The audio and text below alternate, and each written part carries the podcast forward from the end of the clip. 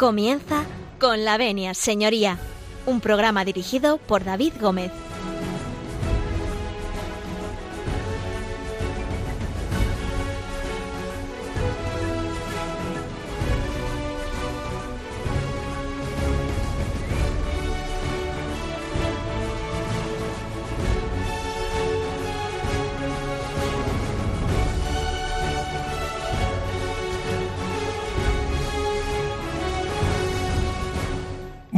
Señoras y señores, y bienvenidos a Con la Venia, señoría.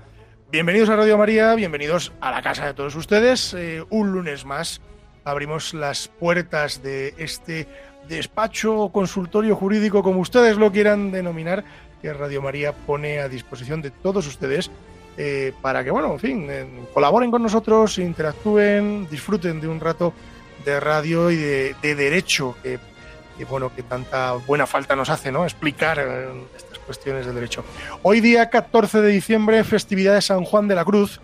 Eh, felicitamos a todos los Juanes y bueno, me permiten ustedes que yo como soy de Ávila eh, mande un gran saludo al pueblo de Fontiveros, que es el patrón de, Fontiveros, San Juan de la Cruz, y que hoy celebran sus fiestas patronales. Entiendo que con las medidas oportunas que marca la situación, y desde aquí pues les, les mandamos a todos un saludo eh, y celebramos pues esta, esta festividad de San Juan de la Cruz que no deja de ser uno de los eh, eh, santos más importantes y, y, místicos más importantes que tenemos en nuestro país. Sin más dilación, decirles que bueno, vamos a comenzar con la Venia Señoría, que, que les doy la bienvenida que vamos, pues como cada lunes les doy alguna recomendación así para que ustedes puedan interactuar con nosotros. Les doy el correo electrónico de Conlavenia Señoría, eh, que es conlavenia arroba radiomaria.es. Vayan a por ese papel y a por ese boli, que les repito, conlavenia arroba radiomaria.es. Bueno, ya saben ustedes que nos pueden seguir en Twitter, eh, en colavenia-sr, también en Facebook, en la página Colavenia Señoría, a través de la página web de Radio María. También nos pueden ustedes eh, contactar y, bueno, pues eh, mandarnos aquellas preguntas o sugerencias que ustedes tengan en la página web www.radiomaria.es. Bueno, como ven, eh, a través de cualquier cuestión de, estas que les he lanzado, nos pueden ustedes eh, ir eh, contactando e ir hablando. nosotros vamos a, empezar este programa. estamos, como saben ustedes, en Adviento. Vamos a arrancar eh, con la venia señoría, con nuestros eh, contertulios habituales eh, que ya están preparados en los distintos puntos de, de, Madrid y de otras poblaciones como Salamanca o Alcalá de Henares. Así que con el permiso de todos ustedes, nosotros entramos en sus cocinas, en fin, en sus despachos, trabajos, en sus coches, en aquellos lugares donde ustedes escuchan esta Santa Casa. Así que con el permiso de todos ustedes, nosotros comenzamos.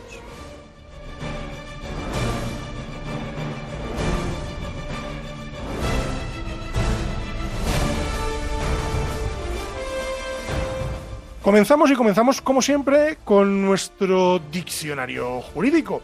Eh, vamos eh, hoy a hablar de, un tema muy interesante, que es el Tribunal del Jurado. Vamos a intentar explicar, eh, bueno, pues con, todos nuestros colaboradores, en qué consiste esta figura y cómo se usa, en fin, sus distintas atribuciones. Así que nos vamos ya, como de costumbre, hasta la ciudad charra, hasta Salamanca, porque allí nos espera Javier Martín García, con nuestro diccionario jurídico.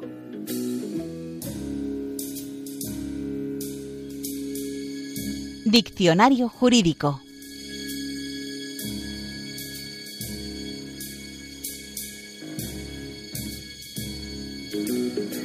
Muy buenos días, David. Muy buenos días a todos los oyentes de Radio María. Hoy, eh, como cada lunes, cada 15 días, estamos aquí eh, para intentar explicar un poco los conceptos eh, tan difíciles del, derecho. ¿no?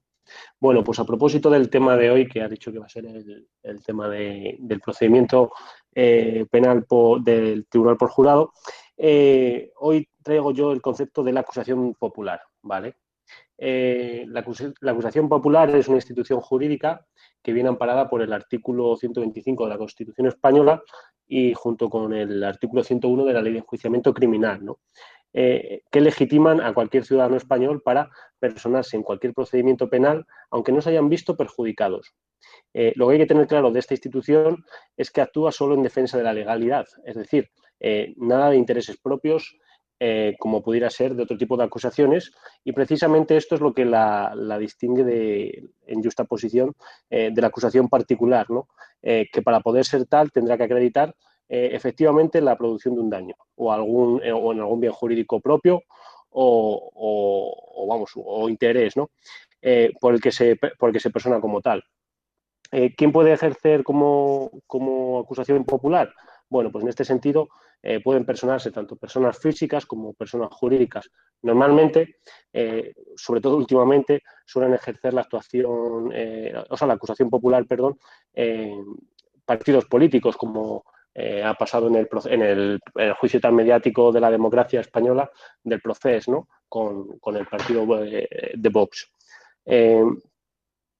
hay que tener claro también que, solo pueden ser de delitos públicos, es decir, eh, los delitos privados como las injurias y las calumnias, eh, pues no podrían ser eh, perseguidas a instancia de la acusación popular. Por otro lado, los requisitos de la acusación popular, bueno, pues no pueden ser ni jueces ni magistrados, no pueden tener precisamente condenas en calumnias o, o injurias y tienen que identificar concretamente al acusado y los hechos de una manera clara. Por otro lado, tienen que prestar fianza, porque si no hubiera fianza, pues esto eh, daría pie a que muchas, eh, eh, muchas, vamos, que esto fuera como las, las cruzadas y, todo el mundo se apuntara a un bombardeo en el sentido de vamos a acusar a, unos o a otros, ¿no?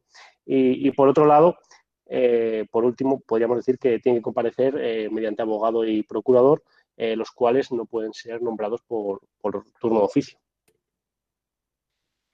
Bueno, pues hasta aquí nuestro diccionario jurídico. Don Javier, se queda usted con nosotros, ¿no? Y que celebramos a San Juan de la Cruz. Hombre, en honor a San Juan de la Cruz y a que hace poco fue tu cumpleaños, ¿no? Hombre, sí, sí, sí, ya nos hacemos un poco más viejos y sin 38 palos, que suelen decir, o castañas, que también se suele decir. Pues Pero bueno, yo estoy para entrar a vivir, ¿eh? Estoy bien, estoy para entrar a vivir. Con tu, venia me quedo. Venga, fenomenal. Muchísimas gracias, eh, don Javier. Y bueno, pues eh, ya saben ustedes que después del diccionario jurídico nos vamos volando desde Salamanca hasta Alcalá de Henares, porque allí tenemos a don Víctor López que nos trae las noticias en su sección Actualiza Lex. Actualiza Lex.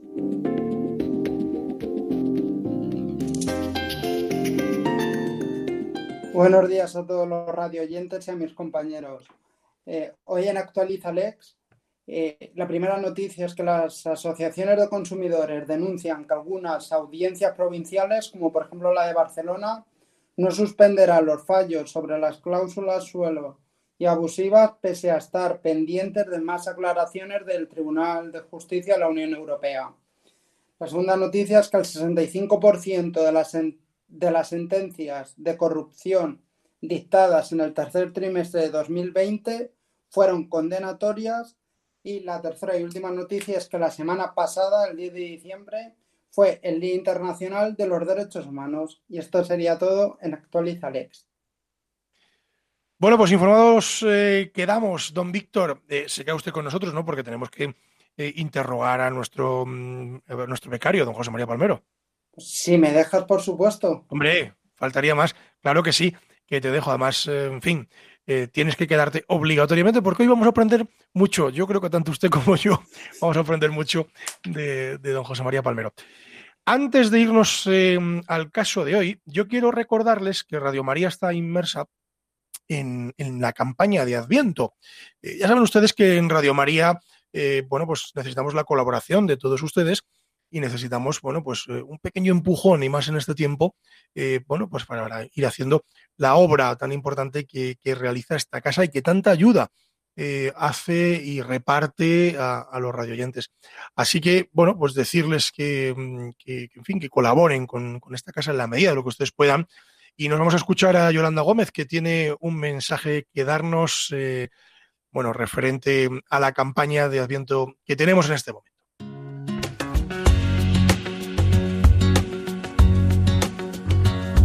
Al comenzar el Adviento, para prepararnos a recibir a Jesús, queremos daros las gracias a todos los oyentes, voluntarios y bienhechores que en este año tan difícil nos habéis ayudado con vuestra oración, mensajes de ánimo y donativos.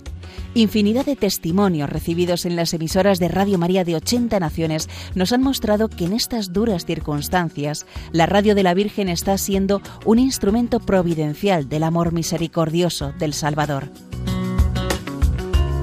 Para seguir dando voz a la palabra de aquel que sana los corazones afligidos, necesitamos tu ayuda. Colabora. Puedes hacerlo sin moverte de casa con una simple llamada, llamando al 91 822 8010 o a través de nuestra página web www.radiomaria.es, donde verás los números de cuenta a donde podrás realizar una transferencia bancaria o a través de pasarela de pago con tarjeta.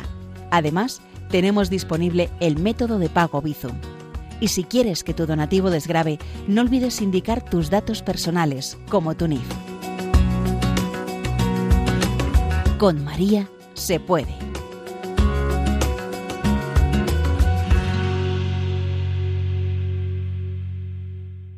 Lo dicho, colaboren con, con, esta casa, hagan un pequeñín esfuerzo, porque la colaboración de todos ustedes es eh, una gran ayuda eh, para muchísima gente que, mm, bueno, que, disfruta de esta radio y de todo lo, bueno mm, que, hace Radio María.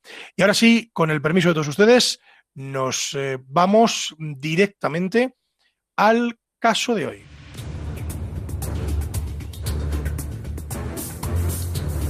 El caso de hoy.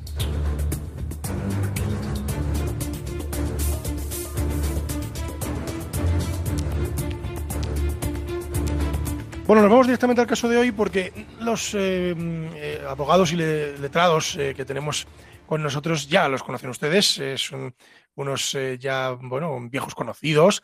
nos falta por presentar a uno, le estoy dejando para el final, está intrigado, está intrigado, pero es nuestro querido don José María Palmero. Muy buenos días. buenos días, 14 de diciembre, se nos va el adviento y nos llega la Navidad, este año una Navidad especial, rara, anómala. Pero bueno, en este día 14, aunque ya tres días hace, felicitar al director de este programa, don David Gómez, por ese cumpleaños, por ese año más maduro, espero más maduro. Me voy a poner colorado. Un abrazo muy fuerte para esa felicitación en ese tiempo ya final de Adviento. Eh, Se agradecen las, las felicitaciones, don José María. Vamos cumpliendo años, ¿qué le vamos a hacer? Lo, bueno es cumplirlos, ¿no? Que dicen, ¿no? bueno, pues eh, vamos con, con, bueno, con nuestro caso de hoy, pero si les parece, antes de introducir el caso de hoy, yo he traído unas canciones el programa pasado las traje y yo y este programa también. No es una cuestión eh, mm, de, que quiera yo estar aquí de protagonista con las canciones. Lo que pasa es que como estos chicos cada vez que eh, pedimos canciones me las ponen en inglés, pues me estoy un poco, entre comillas, vengando, si me permiten la, la palabra. Nos vamos a escuchar al grupo Siempre Así y ese tema espectacular que es Si los hombres han llegado hasta la luna. enviaré un ramo de besos que hice cielo dormiremos entre nubes de algodón. Gritaré a los cuatro vientos que eras tú la ilusión que llevaba dentro y verás cómo es posible nuestro amor.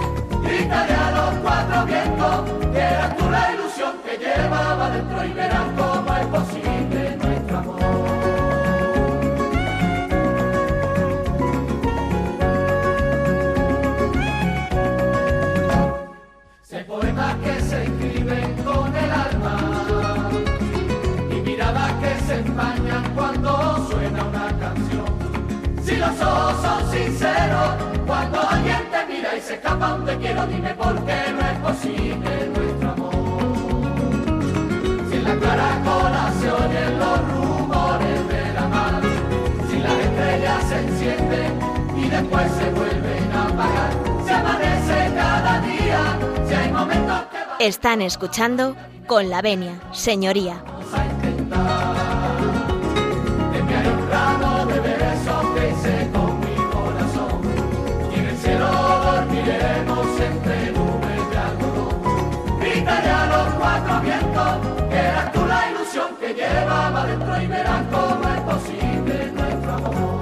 Bueno, pues parece que sí, que los hombres han llegado hasta la luna y que nosotros eh, que podemos intentar llegar al amor, ¿no? De que, es lo que viene a decir un poco la canción.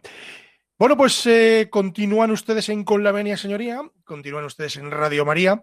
Ya saben ustedes que, mm, estamos eh, hablando, vamos a empezar a hablar del Tribunal del Jurado y que para ello tenemos eh, desde Salamanca don Javier Martín García, desde Alcalá de Henares a don Víctor López Morillas y desde mm, el Madrid más castizo a don José María Palmero.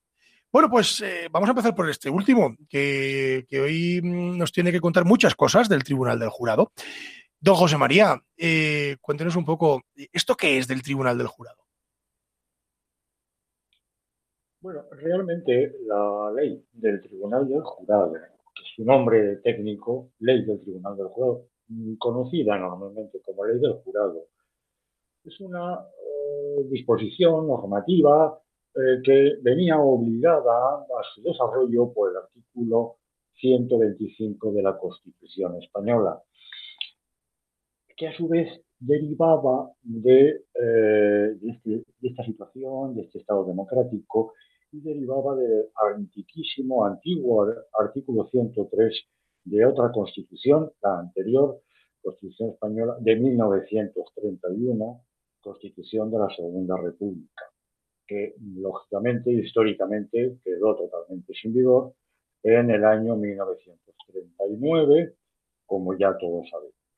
Bien, pues este artículo 125 dice que eh, los ciudadanos podrán ejercer la acción popular, como decía Javier, y nos lo desarrollaba en ese diccionario jurídico, y participar en la administración de justicia mediante la institución del jurado, en la forma y con respecto a aquellos procesos penales que la ley determina, así como en los tribunales consuetudinarios y tradicionales.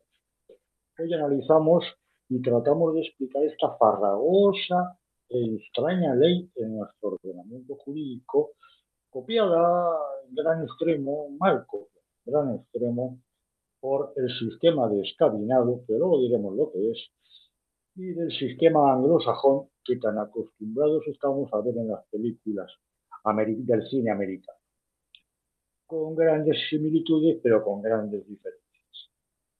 Haciendo un análisis, un análisis muy personal ¿eh? y una crítica muy personal, lo considero un proceso farragoso, lento, caro e ineficaz.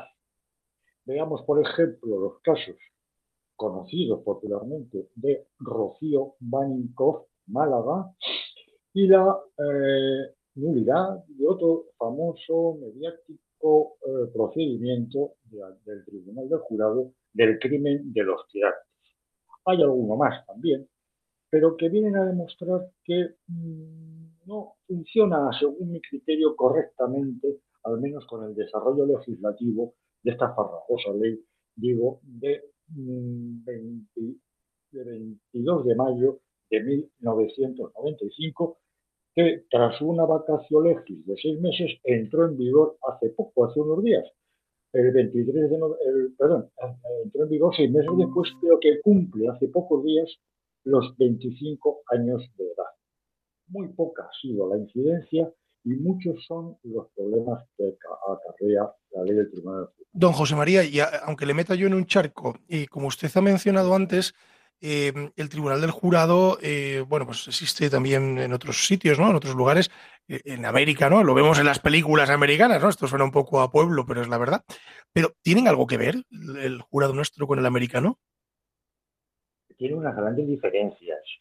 Subyace, subyace el criterio del legislador de la Constitución y del legislador del 95, en el sentido de que participen ciudadanos en esa administración de justicia. Pero mm, tiene una gran diferencia. Aquí en España, nuestro sistema de ordenamiento jurídico son eh, nueve mm, los, los, miembros que son ciudadanos, que son personas legas en derecho, pero que están dirigidos eh, por un magistrado, por supuesto, profesional de la audiencia provincial de cada territorio donde se esté enjuiciando el la ley enumera una serie de delitos, no para todos los delitos, sino para una, un número clausus de delitos que van a ser modificados también en la próxima reforma del Código Penal y de la ley de enjuiciamiento criminal. El anteproyecto ya lo, ve como también el anteproyecto de ley de reforma de la ley de enjuiciamiento criminal ya va a prohibir el acceso a los partidos políticos a la acusación popular, mm, relacionada íntimamente, como nos decía Javier Martín.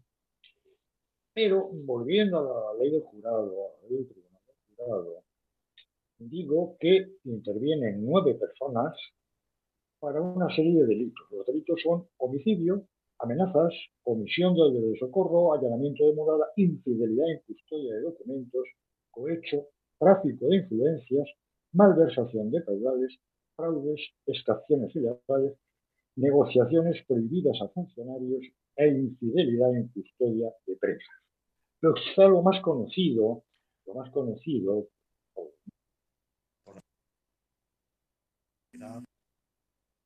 es, es, es el homicidio y el cohecho. En mi experiencia profesional en estos temas de Tribunal del Jurado en los que he intervenido, que han sido poquísimos, han sido dos, dos contados solamente, un tema de homicidio y un tema de cohecho. Y, don José María, eh, en, esa experiencia, en esa experiencia que, usted plantea, en el Tribunal del Jurado, eh, con el debido respeto a, la institución, lógicamente, eh, ¿usted considera que, en fin, personas que de repente les llaman para ser jurado, ¿están capacitados o preparados para decidir sobre estos delitos que usted, en fin, eh, ha ido, ha ido enumerando? ¿no? A mí me parece eh, que técnicamente, pues hombre, yo que no soy penalista, aunque soy abogado, eh, no me vería tampoco capacitado para, para decidir ¿no? sobre estos delitos. No, no, sé usted qué, qué opinión le merece. Yo que soy tremendamente respetuoso, o al menos lo intento, con todo o casi todo y con las instituciones, las normas y las leyes. Sin embargo, no me da ningún respeto esta, esta institución, entre comillas, de la ley del juego. Porque uno de los problemas principales es la, precisamente la preparación del el personal, de las personas, de los eh, miembros que han de formar el jurado. Adolece de muchos problemas, muchos. Mire usted, eh, mm, yo he tenido mm, dos asuntos, como acabo de decir, mm, de, práctica eh, forense en este tribunal, pero he tenido bastantes consultas de personas que me han llamado para decir qué obligación tenían de acudir a, como miembro del Tribunal del Jurado y cómo podían excusarse. Fíjese usted. Es un, es un cargo, es un cargo retribuido, Sí, es un cargo retribuido. Es retribuido, por supuesto, es retribuido. Es un derecho, pero es una obligación también. Y está retribuido.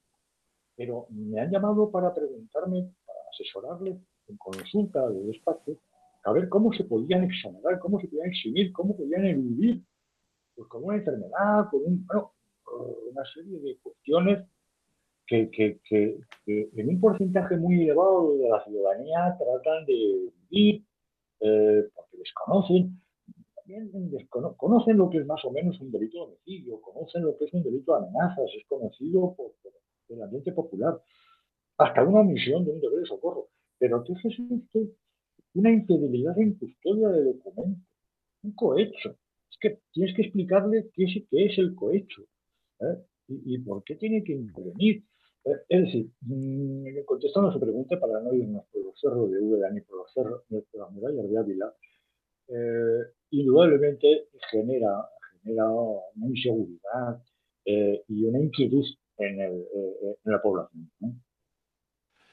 Claro, pues mm, creo que nos vamos a Alcalá de porque don Víctor mm, creo que le va a acribillar a preguntas. Sí, o sea, yo mi, yo mi pregunta, José María, es, antes has hablado de los casos mediáticos como el de Rocío Baninkoff. En los casos mediáticos, eh, la presunción de inocencia de los acusados no puede quedar quebrada en estos procedimientos ante el tribunal del jurado.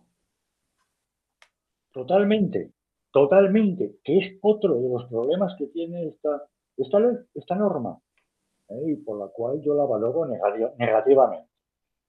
Claro, fíjese usted, eh, cuando hace muchos años eh, el único medio que tenía para, de comunicación con la sociedad era la prensa, la prensa de papel, la prensa escrita, pues cuando ocurría un, yo recuerdo en mi muy tierna infancia, el caso del crimen del jarabo, el famoso jarabo, pues la población acudía tremendamente a la primera hora de la mañana, a las 5 o las 6 de la mañana estaban ya comprando el periódico para informarse de cómo iba el desarrollo del juicio.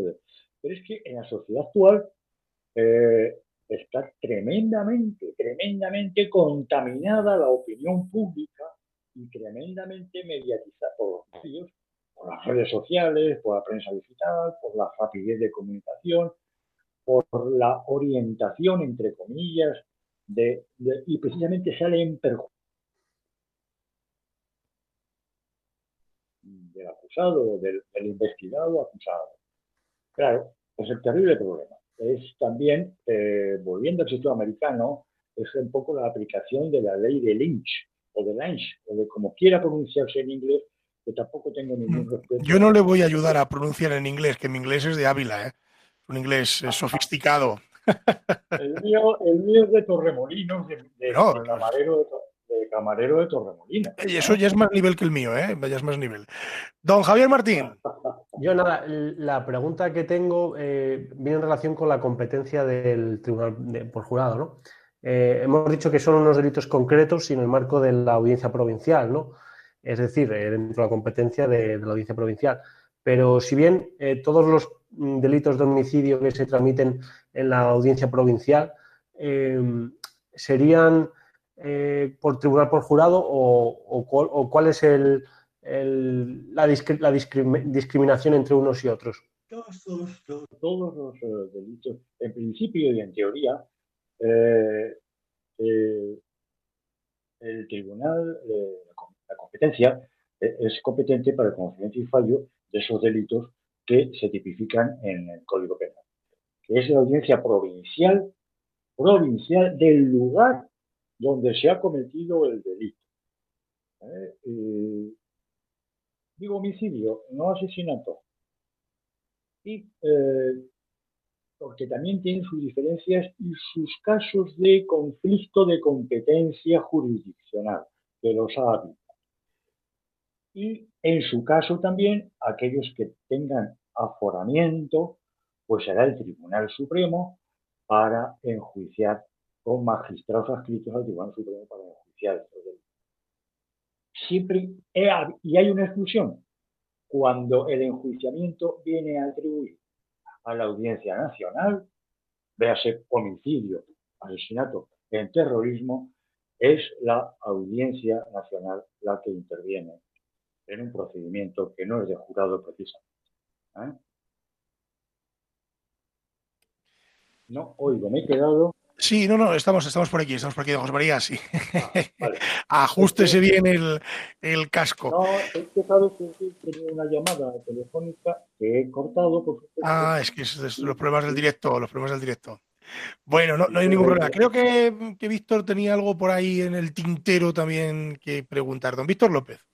Sí, yo la pregunta es sobre los delitos. Estamos hablando antes de que es competencia del Tribunal del Jurado los homicidios, pero me está viniendo ahora a la cabeza el caso de Diana Kerr, por ejemplo, que se le acusaba de eh, violación y asesinato. En, cuando hay delitos conexos, ya sí que no iría al Tribunal del Jurado, sino que iría a un tribunal con magistrados, entiendo. Exacto, afirmativo. Sí, o sea, que, que- que- sí, claro, ya, ya no sería, mm, digamos, un, un- un juzgado normal y corriente, ¿no? Iría um, a, a los magistrados. No, no, no, ya sería un tribunal, un tribunal ordinario. Ordinario. Tribunal ordinario. Ordinario, porque este tiene carácter de tribunal especial. Claro, Ah, claro, claro, claro. eh. Bueno, pues eh, si les parece a ustedes, vamos a hacer otro pequeño alto en el camino eh, para luego continuar hablando pues de quiénes pueden ser llamados al, mm, al- al jurado, en fin, quién se puede librar de estas cuestiones, etcétera, etcétera. Y bueno, pues yo he, como he dicho que traía las músicas yo hoy, pues eh, he buscado otra música de, de una chiquita eh, que se llama Samantha y que se titula quiero que vuelvas. Entonces, como yo quiero que todos ustedes vuelvan a escucharnos y vuelvan a estar con nosotros y, estén todo lo máximo posible con nosotros, pues se la dedico a todos ustedes.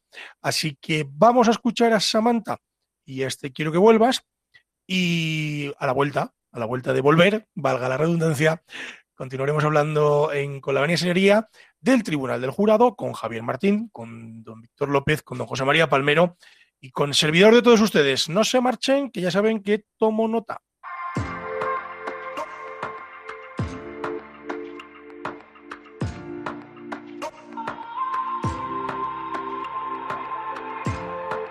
Quiero que tú vuelvas, quiero que me entiendas, que lo que pasó fue por una razón.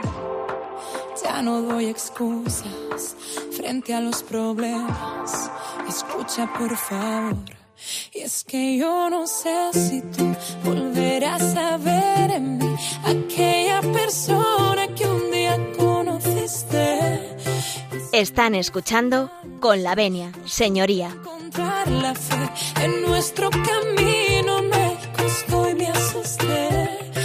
Después de escuchar a Samantha, continuamos en Con la Venia Señoría, continúan ustedes en Radio María y continuamos hablando del Tribunal del Jurado. Y continuamos también con nuestros eh, colaboradores habituales, con don Javier Martín García, con don José María Palmero, con don Víctor López Morillas, un servidor, y en este momento se nos incorpora don Valeriano Garcinuño. Muy buenos días, que andaba usted trotando por los juzgados y no podía estar con nosotros. Pues muy buenos días, eh, efectivamente, por aquí estamos en Alcalá de Henares, pero bueno, he tenido la oportunidad eh, de eh, incorporarme en estos momentos, así que bueno, pues sé de lo que estamos hablando, no sé exactamente qué es lo que se ha comentado o no, pero bueno, eh, dispuesto a hacer todas las aportaciones que, que mi... Bueno, que pero mi usted es un profesional, es Eh, un profesional como loco con pino, así que no tendrá problema. De Así que bueno, vamos a retomar un poquito que nos recuerde don José María en qué punto nos habíamos quedado para que así don Valeriano refresque, refresquemos un poquito también a la audiencia y, mm, y continuamos eh, nuestra tertulia eh, en esta mañana. El punto en el que habíamos quedado era eh, analizar los requisitos para ser jurado, para ser miembro del jurado. Estamos hablando, Valeriano, de la ley del jurado, como tú sabes, eh, Ley Orgánica 5-1995 de 22 de mayo, que tras una vacacio legis de seis meses, pues entró en vigor el 23 de noviembre de ese año. Es decir, que acaba de cumplir 25 años. Hemos analizado ya, le hemos, le hemos criticado, la he criticado yo duramente, porque a mí me parece un proceso farragoso, lento, caro e ineficaz. Y hemos analizado, pues, eh, qué delitos son los que se comprenden, se contemplan en esta ley de, del jurado. Y vamos a analizar ahora, si os parece, los requisitos para ser jurado pues con todas aquellas matices que, que, los miembros, las personas elegidas, pues se resisten a, ser jurados, no les gusta la institución, no les gusta, pero que ahí está, que es un derecho, pero también una obligación, pero eso sí que está retribuido. Así es que. Pues, don Mariano, le, cedemos el guante. Eh, ya ha dicho don José María, ¿qué requisitos eh, eh, son necesarios para, para ser jurado? No sé si usted puede ser jurado, creo que no. Mm, yo no, yo no, porque una de las cosas, y bueno, aquí se podría hablar mucho, la verdad, sobre este tema y sobre los diferentes sistemas, ¿no? Nosotros tenemos un sistema de jurado que es muy parecido al, al anglosajón o al angloamericano, mejor dicho. Eh, porque, bueno, pues en principio no puede haber juristas en la composición del jurado. Eh, si bien en España hay un matiz, o sea, no se excluyen a personas con formación jurista, eh, es decir, por ejemplo, pues pueden intervenir licenciados en Derecho como miembros del jurado o, de otras carreras en las que se tienen conocimientos eh, o se estudian asignaturas de derecho, trabajadores sociales, etcétera, pero no determinadas, eh, determinados profesionales, por ejemplo, abogados, procuradores, jueces, fiscales. Ahí no, ahí hay una, eh, digamos, incompatibilidad. O sea que ninguno de los que estamos hoy en esta, en esta tertulia podríamos. Exactamente. Ninguno, ninguno de nosotros. Ninguno de vosotros, por el hecho de ser abogados en ejercicio, y, a mí me comprende además el ser mayor de 65 años. Ajá, es otro requisito. doble, doble requisito para no poder ser miembro de un tribunal del jurado. Valeriano, ¿hay alguna, alguna otra excepción? Es decir, ¿hay algún, alguna otra, algún otro requisito eh, para, para poder ser jurado? Sí, bueno, digamos que requisitos hay muchos y luego también se pueden, eh, se pueden alegar cuando una persona, bueno, pues es incluida en las listas del jurado. Pero en principio hay unos requisitos que establece la ley del jurado, que son ser español, mayor de edad, encontrarse además en el pleno ejercicio de los derechos civiles y políticos. En este sentido, bueno, pues no podría eh, formar parte de un jurado una persona que ha sido declarada incapacitada en su capacidad de obrar o que también se le hubieran limitado sus mm, derechos políticos. Eh, hay que saber leer y escribir, lógicamente, y ser vecino de alguno de los, de los municipios que integran la provincia en la cual se ha cometido el delito. Además, no estar impedido física o psíquicamente o sensorialmente para el desempeño de la función del jurado. Eh, y bueno, pues eh, mm, también eh, es preciso que no concurra ninguna de las prohibiciones, incapacidades, incompatibilidades o excusas que se contemplan en la ley para ser miembro del jurado. Pues, por ejemplo, están incapacitados pues, los que han sido condenados por la comisión de un delito doloso, y que no hayan obtenido su rehabilitación, también los que se encuentren simplemente procesados o acusados respecto de los que se hubiera acordado la apertura de juicio oral. Eh, ¿Se prevé alguna otra eh, incompatibilidad? Lógicamente, bueno, pues Y una pregunta que, os, lanzo, una pregunta que os lanzo. Eh, si nos toca ser jurado y por algún motivo nosotros no queremos o no, bueno, no sé si quiere o poder, no sé cómo decirlo exactamente, ¿hay alguna posibilidad de decir, mire, yo no, no, no quiero estar en un jurado? ¿Hay alguna posibilidad? Hay, un querer y un poder en, estos casos. Eh, querer, pues, por, eh, por, parte de muchas personas que, lógicamente, bueno, pues eh, intentarán quedar excluidas de las listas de, jurados. Em, para que se entienda un poco cómo funciona, pues podría decirse que el sistema de formación del jurado, pues, tiene tres, tres niveles.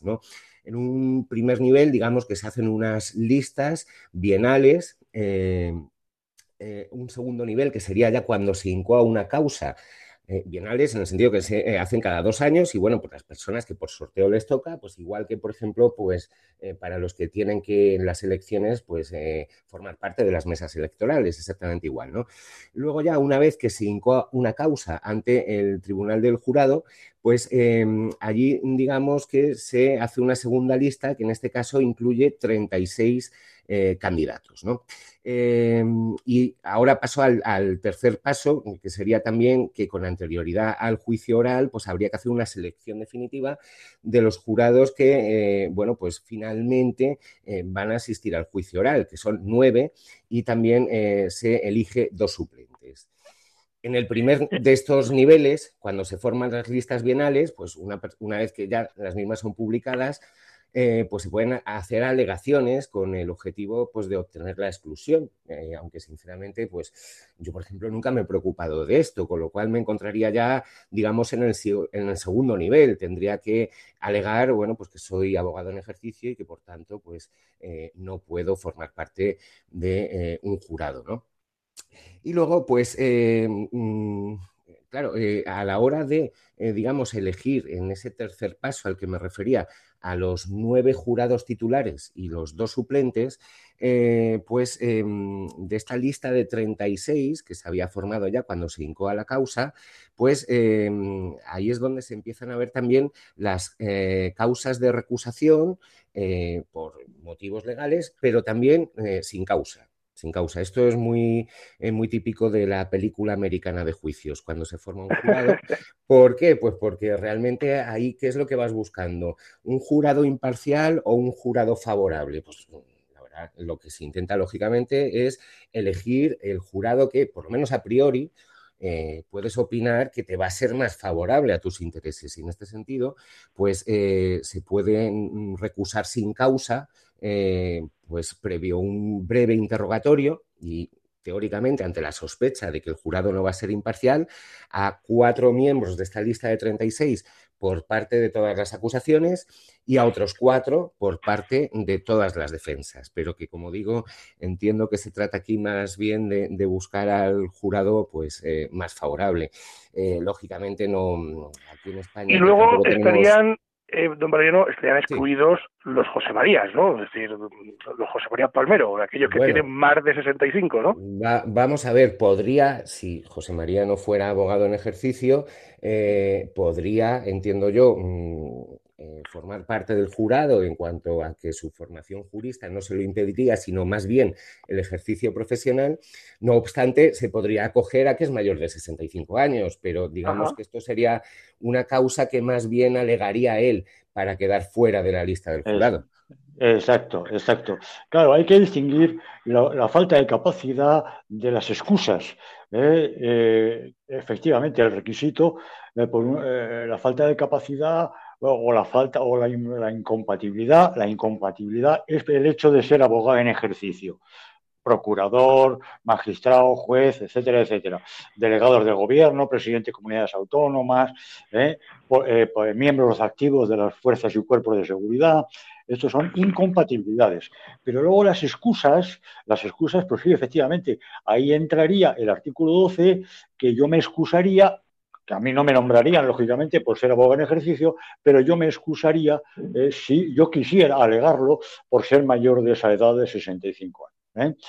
Y eh, dentro de ese artículo 12, un gran cajón desastre dice aquellos los que aleguen y acrediten suficientemente cualquier otra causa que les dificulte de forma grave el desempeño de la función de jurado.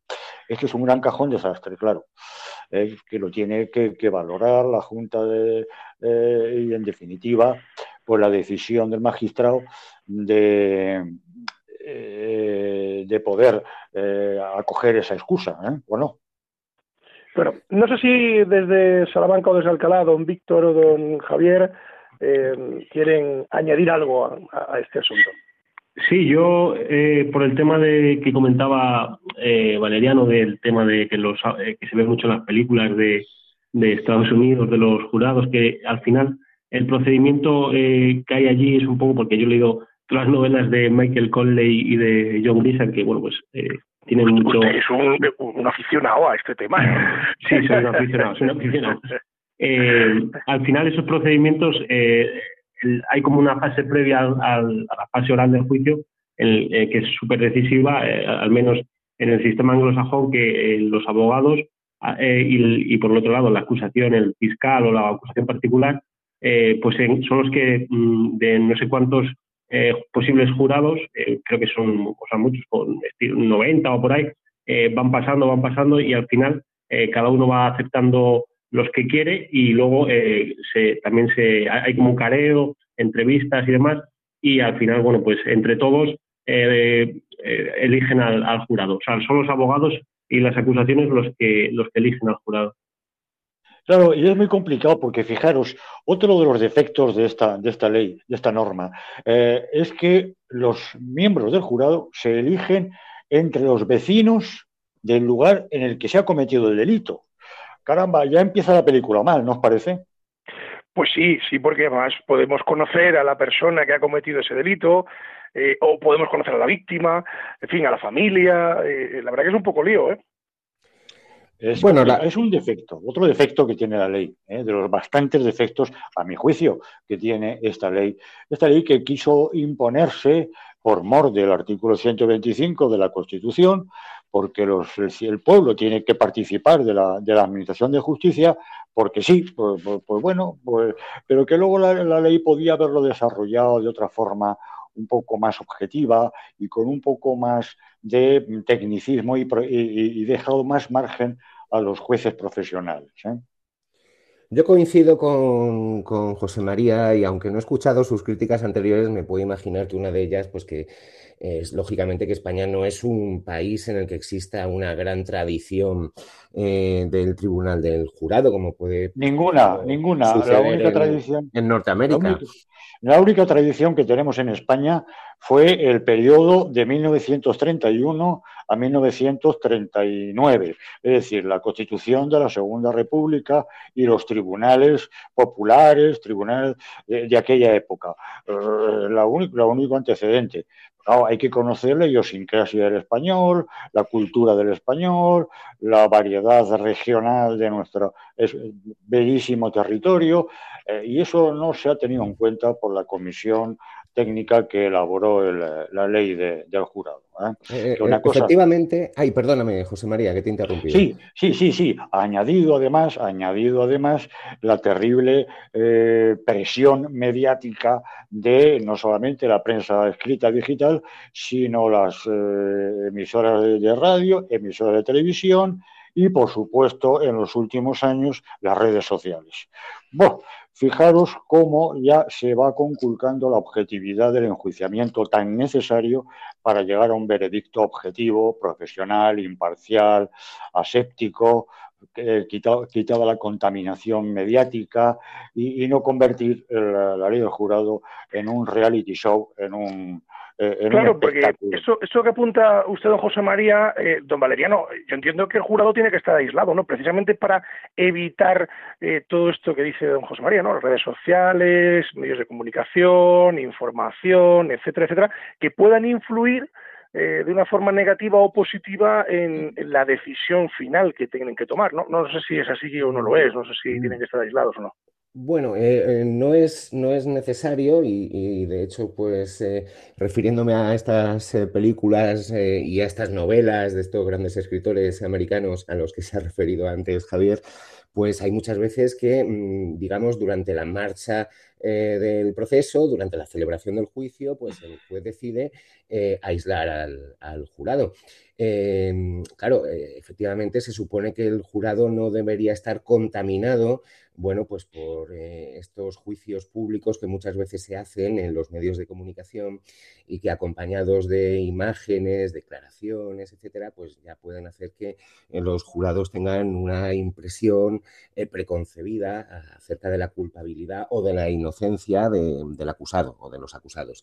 Pero bueno, mm, siguiendo un poco también con lo que decía José María, que no se ha tenido mucho en cuenta la idiosincrasia de, bueno, pues de, cómo somos los españoles, pues efectivamente, y, siguiendo además un sistema que es más bien, pues el anglosajón, como decía antes, pues nos encontramos con muchas diferencias. Por ejemplo, en, cuanto al sistema americano, hay, una muy curiosa, porque eh, realmente en Estados Unidos hay dos jurados o sea, en, un proceso. Uno primero al que llaman el gran jurado, que es el que realmente toma la decisión inicial de si una persona es inculpada o no, es decir, si se le va a acusar formalmente. Eh, y una vez que se ha decidido que sí, entonces nos encontramos con lo que se denomina el pequeño jurado o, el jurado de veredicto. En cambio, aquí en España, eh, digamos que la misión que desempeñaría este gran jurado, que es el que determina si se inculpa o no a una persona, la desarrollan los juzgados de instrucción ordinarios. La instrucción de la causa le corresponde a un juzgado de instrucción y posteriormente ya si se considera que existen indicios delictivos y que el procedimiento versa sobre una, eh, uno de los delitos que son esa es la única esa es la única jurado, claro, claro, esa es la única bondad, esa es la única bondad esa es la única bondad que tiene nuestro procedimiento que la decisión de imputar o no al investigado y de, de someterlo al jurado pues la, toma un magistrado, juez eh, profesional, técnico. Eso es la gran bondad, ¿eh? eso es lo que le salva. Sí, que no la toma un jurado, un jurado como en América, que la toma No, no, no, no, no. No sé si anda por ahí don Víctor y si quiere añadir alguna cosita más, que le tenemos ahí muy callado. No sé si, si anda por ahí. sí, o sea, yo mi pregunta es más por el ámbito laboral. Si puede influir el ser elegido jurado en algo en nuestro ámbito laboral o qué obligaciones tiene el empresario para su empleado o empleada que es elegido jurado. Bueno, pues el aspecto, en el aspecto laboral, quizás Javier, Javier nos puede apostillar, en el aspecto laboral es una obligación legal. ¿eh? como acudir a, votar o acudir a un señalamiento judicial. Después eh, el secretario judicial te certifica que tú has asistido, que has estado allí y la empresa tiene que abonarte, darte permiso y abonarte, además de la retribución que tiene el cargo de, de, jurado. ¿eh? Es una, una, retribución, creo que anda por los ciento y pico euros actualmente, por ahí, de, por día, de por sesión. ¿eh? Pero Javier creo que no lo puede aclarar, ¿no? No, yo en, este sentido, la verdad que lo desconozco, el tema de eh, la, indemnización, por ejemplo, pero vamos, que es eso, al final la obligación a ir a trabajar, eh, pues digamos que se, vería interrumpida por, una cuestión legal, igual que cuando te llaman para testificar o algo que tienes que ir por, por ley, claro, o sea. Obligatoriamente, tienes que asistir a. Obligatoriamente. Yo aquí eh, os, quería, os, quería, postillar una cosa, permitirme la interrupción, pero que viene muy a cuento. No recuerdo la sentencia y además es que pues el laboral no es precisamente eh, bueno pues en el ámbito en el que yo me desenvuelvo. Pero sí me consta la existencia de una sentencia del Tribunal Supremo que declaró nulo un despido en el cual eh, bueno pues la empresa había despedido al trabajador como consecuencia de las ausencias laborales porque formaba parte de un jurado. Entonces se declaró nulo, es decir, con vulneración de derechos constitucionales. sí, desde luego, una obligación nulo, de comparecer. Exactamente. Señores, nos estamos quedando sin tiempo. Por concluir muy, muy, muy, muy rápidamente, mm, vamos a dar un salto cualitativo y, hablemos un pelín de la decisión del jurado. Es decir, eh, nada, en, apenas dos minutos, no sé si don Valeriano o don José María nos pueden arrojar luz de esa decisión final, ¿no? Porque al final eh, ellos son los que dicen si es culpable o inocente de, determinados delitos. Pues mira, yo si quieres... Sí, no, eh, perdona, Valeriano, el jurado dice, el jurado establece después de estar reunido si es culpable o no culpable, y, eh, pero tiene que además, el jurado español tiene que valorar ¿eh? valorar ese, ese, ese, veredicto, ese dictamen. A partir de ahí ya es el magistrado juez el que ya dicta la sentencia. El que toma la decisión el, que dicta, sentencia. Don Valeriano, que, se le había cortado, vamos a, vamos a terminar, que nos vamos. Bueno, pues yo, quería dar algún dato al, al, respecto. Hay que decir que cuando se considera probado un hecho que es perjudicial al acusado, es necesario que de los nueve jurados, al menos siete voten eh, a favor de declarar ese hecho perjudicial como probado. Y en cambio, si es favorable, basta con el voto de cinco. Y lo mismo sucede con la determinación de la culpabilidad o de la inocencia. Pero en, este sentido, y es otra de las peculiaridades que tiene nuestro sistema español, pues también hay que decir que eh, si bien eh, es el jurado quien tiene que adoptar la decisión, en cierto modo la ley sí que le da al magistrado una serie mm, de funciones que desde luego eh, nunca pueden incluir el influir de ninguna manera en cuanto a lo que es su apreciación personal sobre las pruebas, ni intervenir, por supuesto, tampoco en la deliberación y votación. Eh, pero sí que les puede hacer alusión eh, bueno, eh, sobre el resultado probatorio, por ejemplo, sobre la necesidad de considerar ilícitos o, nulos determinados hechos y también pues interviene para controlar la corrección del veredicto si eh, una vez que ya se ha producido por parte del tribunal, por ejemplo, pues si existen contradicciones o si no se ha resuelto sobre todos los hechos o sobre todos los acusados, las mayorías necesarias y lógicamente también, y una última cosa, que en España este eh, veredicto no puede ser simplemente declarar la inocencia o culpabilidad, tiene que estar motivado. Tiene que tener. Muy bien, nos quedamos, en nos quedamos, en la motivación, don Valeriano, que nos hemos quedado sin tiempo. Don Javier Martín García, desde Salamanca, que nos vamos. Buenos días. Buenos días, David. Un placer estar otra vez aquí con vosotros y, nada, nos vemos un abrazo, en el programa. Un, un abrazo fuerte. Don José María Palmero, muy buenos días, que nos vamos. Feliz lunes y feliz arranque de semana ya cercana, cercana a la Navidad, ya terminando el viento. Que, la, rozamos, la rozamos. Don Víctor López Morillas, nos vamos, querido. Buenos días, como siempre, un placer. Y don Mariano García gracias por um, unirse en la segunda parte del programa, que sé que está usted muy liado.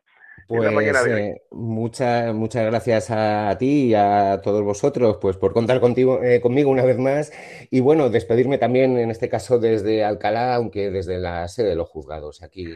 Muy bien, pues muchísimas gracias a todos, gracias a todos ustedes. Eh, permítanme un minuto, minuto, minuto saludar, yo les saludo a todos ustedes con muchísimo cariño, pero déjenme saludar a una oyente de Radio María que que vive nada más y nada menos que en San Esteban del Valle, provincia de Ávila, que es la cuna de, eh, de San Pedro Bautista. Eh, y ella se llama María, nos escucha con, mucha frecuencia, así que desde aquí un saludo eh, a María, a todo el pueblo de San Esteban del Valle y me permiten ustedes otra vez felicitar también al pueblo de Fontiveros porque hoy celebran la festividad de San Juan de la Cruz. Nos marchamos, no se marchen de la sintonía de Radio María porque a continuación viene revista diocesana y después los informativos. Así que quédense con nosotros y como siempre les digo, que pasen un feliz lunes, pero además, si la justicia es justa, es doblemente justicia. Muy buenos días.